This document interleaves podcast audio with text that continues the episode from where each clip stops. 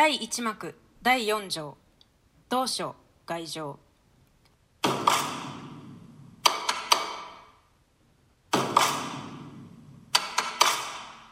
開国巡礼に仮装したるロミオを先にマーキュシオベンボーリオおのおの思い思いの仮装他に56人いずれも同家たる仮面を携え松明持ち太鼓係等大勢引き連れていできたる。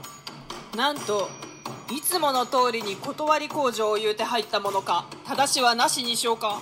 あのような悪どいことはもう流行らぬ。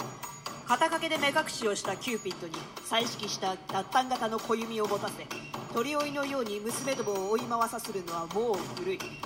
それから後見につけてもろうておぼつかなげに例の入場の連ねを述べるのも嬉しゅうない。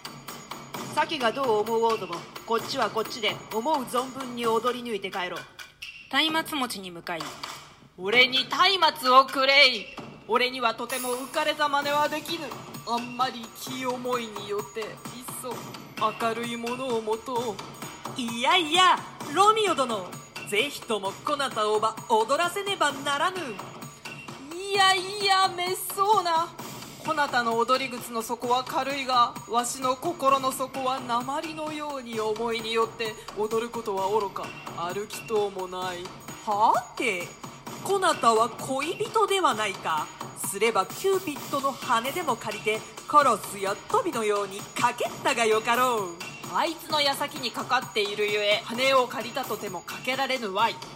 トビやカラスのようにも飛べず悲しい思いにつながれているゆえ鷹のように高うも飛べぬ恋の重荷に押し付けられるばかりじゃ。なんじゃ？押し付ける？あの恋に重荷を？サリとは優しいものをむごたらしゅう厚こうたものじゃ。何？恋を優しい？優しいどころかがさつな荒けないものじゃ。茨のように人の胸を刺すわい。はて恋目が荒けないことをすればこっちからも荒けのうしたがよい。刺し寄ったらこっちからも刺してへこましたがよい。従者を顧みて。面を隠す面をくりゃ。従者より面を受け取りかぶろうとして。ひょっとこずらに面は無用じゃ。と面を投げ出しながら彼がさらまなこでこのみともない面を見上がろうとままじゃ。デコスケがあこうなるばかりじゃわい。さあさあ叩いて入ったり。入ったらばすぐ一緒に踊り出そうぞよ。従者に向かい。俺には松明をくりゃ気の軽い陽気な手合いは踊り靴のかかとでたんとすき足をこそぐったがよい。こっちはじじいの教え通りにろうそく持ちをして高みの見物をしよう良い芽が出ようとやめるは黒いじゃ。へん。黒いはネズミとくれば夜回りの決まり文句じゃ。おいおい。お主が黒馬なら沼ではない。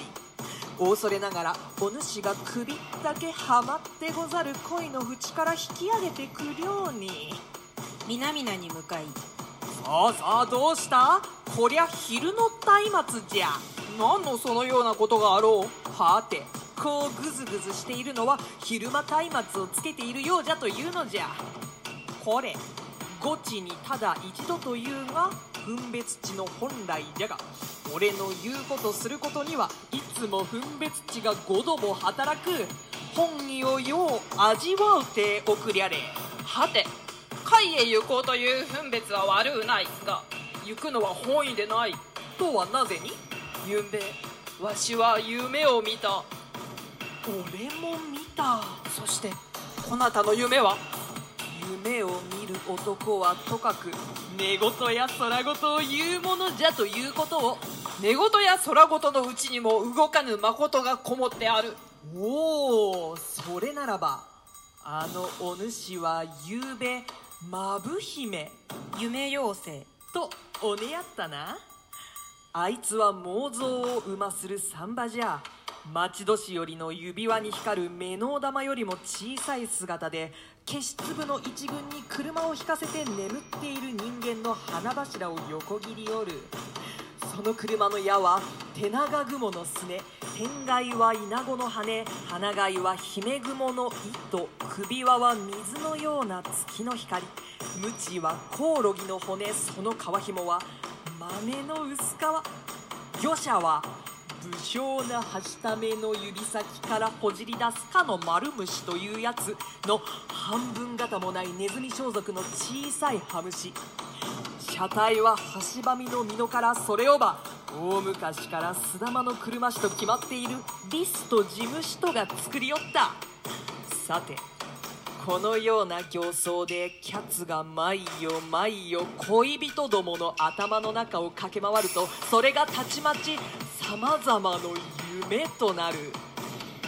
帝神の膝を走れば平身低頭の夢となり大元人の指を走ればたちまち借金の夢となり美人の唇を走ればたちまちキッスの夢となる。その唇を時とするとマブネ腹を立って水ぶくれにただれさせおる息が匂いがしで臭いからじゃ。あるいはまた帝神の花の上を走ると女人を嗅ぎ出す夢を見る。あるいは納め豚の尻尾の毛で牧師の鼻をこそぐると坊主め。治療が増えたと見る。あるいは軽率の首筋元を駆け回るすると敵の首を取る夢やら乗っ取りやら不正やらイスパニアの名犬やら底抜けの祝杯やら途端に耳元で陣太鼓飛び上がる目を覚ます怯え驚いて一言二言祈りをする。また眠る。ないしは真夜中に馬のたてがみをこぐらからせまたは武将女の髪の毛をめちゃめちゃにも連れさせて解けたら不幸の前兆じゃ。謎と気をもまするもマブがいたずら。あるいは娘どもが仰向けに寝ている自分に上から無性に押さえつけてつい我慢する癖をつけ難なくつわものにしてのくるもキャッツの技ないしは。しっしもうやめたやめた。お主はたわいもないことをおっしゃる。さもそうず夢の話じゃ。夢は空想の子で役に立たぬ脳から生まれる。そもそも空想は空気よりもほのかなもので今はホクホクの氷に言い寄るかと思えばたちまち腹を立てて吹き変わって南の梅雨に心を寄するその風よりも浮気なものじゃ。その風に似た浮かれ話に大分の時が作れた。世をせぬと夜会が果てて時遅れになってしまおう。俺はまた早まりはせぬかと思う。運の星にかかってある去る恐ろしい宿命が。今宵の縁に橋を開いて世に生み果てた我が名数を。非業無残の最後によってたたんとするのではないか知らぬ。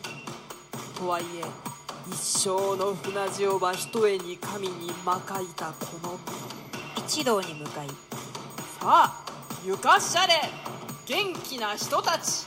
さあ太鼓を鳴らせ。一同揃うて入る。